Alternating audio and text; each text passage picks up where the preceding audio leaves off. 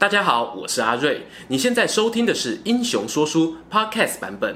如果你想要观看有搭配图文的影片，欢迎到 YouTube 上搜寻《英雄说书》，诚挚邀请你订阅我们的频道哦。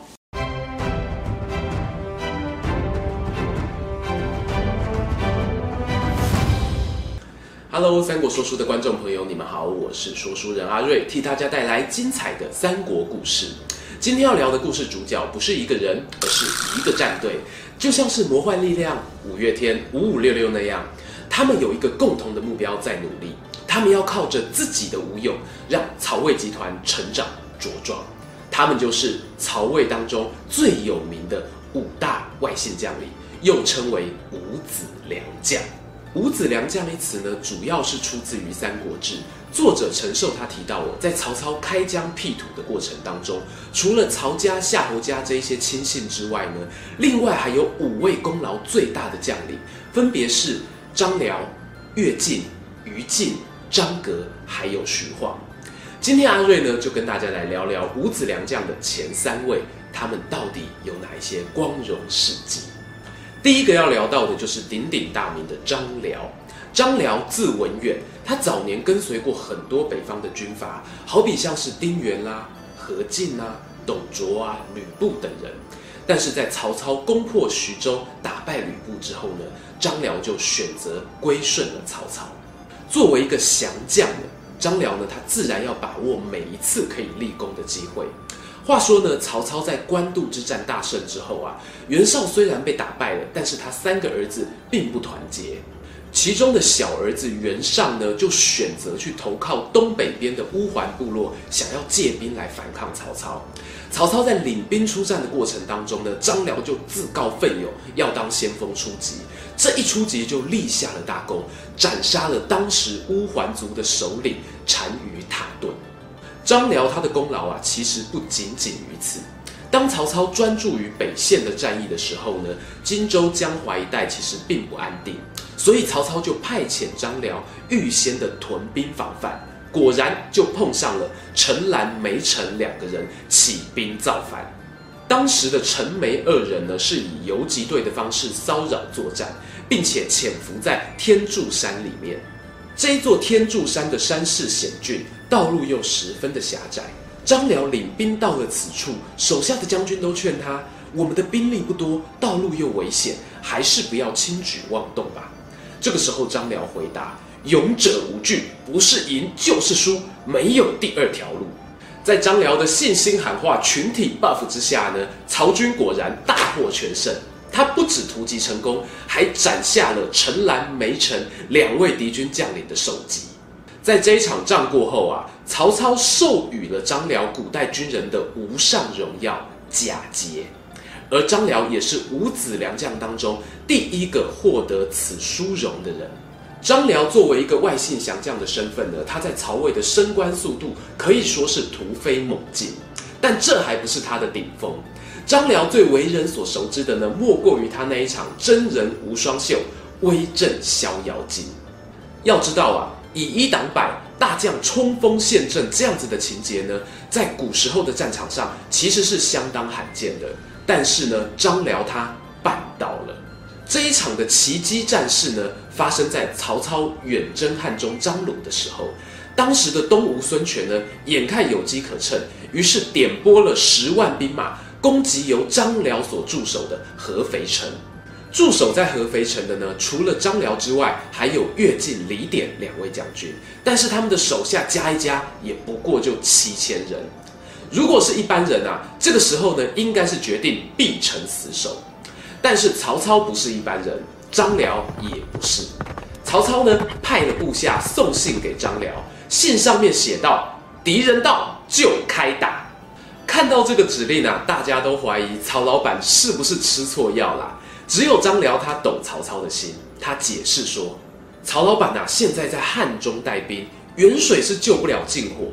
我们如果一味死守，想守到他带兵来救是不可能的。唯一的生路就是主动出击，先挫一挫孙权的锐气，我们才有转攻为守的良机呀。”于是呢，张辽就从七千名士兵当中招募了八百名敢死队。隔天一早，他穿上了盔甲，手拿着武器，自带出场的 BGM 再次开启了群体 buff 技能，冲进了前线。只见他仿佛开了锁血外挂一样，挡者披靡，一边砍瓜切菜，还一边大喊：“我就是张辽，不服来战！”话说东吴这一边的军队啊，看到敌军主将张辽，仿佛是嗑药一般的表现，十分的慌张，不知道该前进还是该后退。而主将孙权呢，更是吓得爬上了一座小山丘，手拿长戟想要防卫。张辽远远的看到孙权啊，就放声大喊：“有种的就下来单挑！”孙权也说：“不不不不不，有种你上来啊！你下来！不不不，你上来！你下来！不不不，你上来！” 好好智障。这一场战争啊，从早上直打到中午。东吴的士兵呢，打的是士气大挫。孙权呢，他虽然有人数的优势，但没有想到在张辽的坚决抵抗之下呢，只好转攻为守。接下来的十几天啊，他们围攻合肥城，久攻不下。于是呢，孙权他终于决定要撤兵了。张辽看到敌军撤退啊，觉得有机可乘，立刻大开城门，亲自率领骑兵往前追杀，还一度差一点就要抓到孙权。这个时候啊，阿瑞心里想，孙权心中的阴影面积应该比整座的合肥城还要大了吧？而江东这一边呢，同样受到逍遥津创伤症候群所影响的呢，还有那一些可怜的小孩子们。据说啊，在战争打完好一阵子，每当夜里有小孩睡不着骂骂号，他们的父母都会恐吓小孩说：“再哭，我就叫张辽把你抓走。”要知道啊，上面那一段叙述呢，虽然看起来有点扯，但这可是《三国志》里面少数有记载主将亲自带兵冲锋陷阵的记录。想想电影《钢铁英雄》吧，有的时候现实就是比电影情节还要扯。而说书人阿瑞认为，这就是张辽他的光荣时刻。下一个带大家聊到的是乐进。乐进字文谦，他也是最早加入曹操阵营的五子良将之一。前期的一些重大战争啊，像是濮阳战吕布、官渡战袁绍，乃至于赤壁战后的荆州战线，乐进都贡献了一己之力。而且啊，他有一个最 man power 的特色，那就是乃操好动拼第一。简单说，就是身先士卒、冲锋陷阵的苦力角色。他一路从帐下吏奋斗当到右将军，都是扎扎实实打下来的战功。如果要从曹操的军队当中选一个最适合出来拍募兵广告的男人，阿瑞觉得非乐进莫属了。说书人印象最深的一场战果呢，莫过于是曹操平定河北的官渡之战。大家都很熟悉，官渡之战压垮袁绍的最后一根稻草，就是他存放粮草的大本营乌巢遭到放火突袭。当时袁绍派遣驻守乌巢的大将呢，叫做淳于裘，在一片火光、人马杂沓当中，有一个人带兵突击冲刺。一举斩下了淳于琼的脑袋，那个人不是别人，就是乐进。这是我认为乐进最光荣的时刻。在曹操漫长的前半生当中，不管是征讨张绣、围攻吕布、打击刘备、讨伐袁绍、袁尚跟袁谭，甚至是赤壁战后击败关羽、重挫孙权，这些战争通通都有乐进的身影。而且战功的记载呢，不是先登就是斩杀敌将，连刘备呢都忌惮三分。在他写给刘璋的信件里面就提到，乐进在青泥这个地方啊，和关羽正在对峙，我一定要去支援关羽，否则乐进很可能会取得胜利。很可惜的是啊，乐进留下来的资料多半有残缺，也不像张辽、徐晃等人的那么详尽。这或许也是后人在文学创作上面，乐进没有办法占据太多版面的原因吧。连很知名的电玩游戏《三国无双》都一直到了第七代，乐进才有了他的个人专属造型。说书人阿瑞觉得这真的是一件非常非常可惜的事。五子良将第三位要讲到的呢是于禁，于禁字文泽，他在曹军中的资历呢，可以说仅次于刚刚前面提到的乐进，也是一个顶天的等级啊。和前面提到的一样，于禁跟乐进呢，因为活跃的时间高度重叠，所以许多经典战役呢，两个人都有同时登场的记录。但是啊，曹操最看重于禁的地方呢，其实是他治军严整，而且赏罚分明。这主要可以从两件事上面看得出来。第一件事呢，是曹操在宛城招降张绣的时候，因为中了敌军谋士贾诩的诈降之计，曹操的阵营遭到奇袭，连他最亲信的大将典韦呢都不幸的遇难。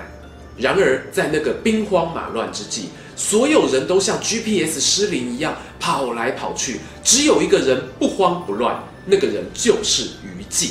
在这个慌乱之际呢，于禁他选择拉长战线，不急着撤退回大本营，尽量牵制敌军。但这个时候呢，却发现有几个衣衫不整的伤兵在趁火打劫。一问之下才知道，原来是自家人啊！他们都是曹操当年从黄巾贼里面收服过来的青州兵。于禁对此啊感到非常的生气，立刻追讨他们的罪状，打算上报给曹操。有道是做贼的喊抓贼，这些青州兵因为害怕被处罚，干脆抢先逃跑，先跑回曹操的大本营，早一步诬告于禁要造反作乱。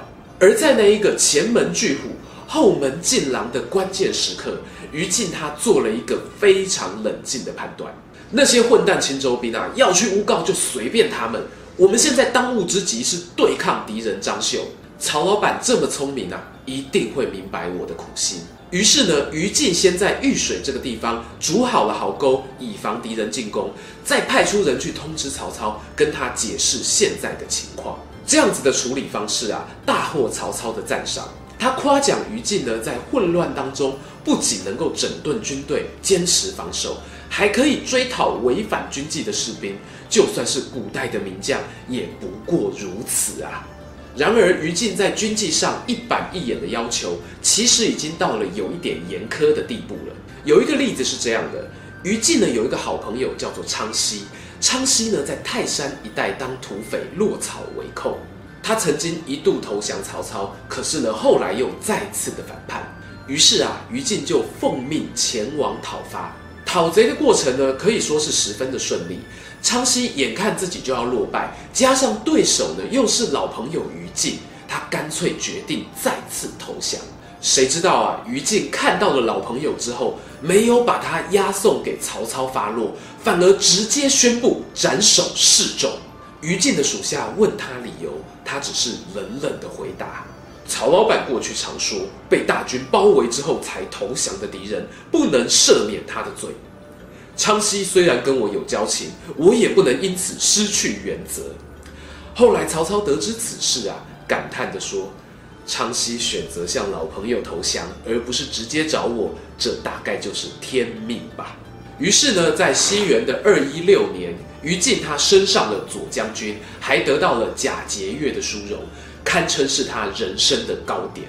世事难预料啊！三年过后呢，关羽北上攻打当时曹仁驻守的樊城，而于禁呢也奉命带兵前往救援。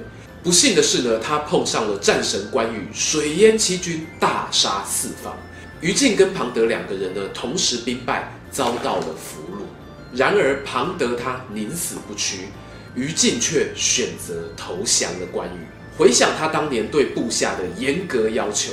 再对照今日他选择投降关羽的人生转捩点，就让于禁注定了一生甩不脱的枷锁。想知道其他两位五子良将还有什么光荣时刻吗？欢迎订阅我们的频道，已经订阅过的朋友还可以按下小铃铛二次订阅哦。喜欢这一则影片吗？想看更多有趣的英雄故事，欢迎到英雄故事网站加入会员，或者在我们的频道下方按赞加分享。这里是三国说书，我是说书人阿瑞，我们下次再见，拜拜。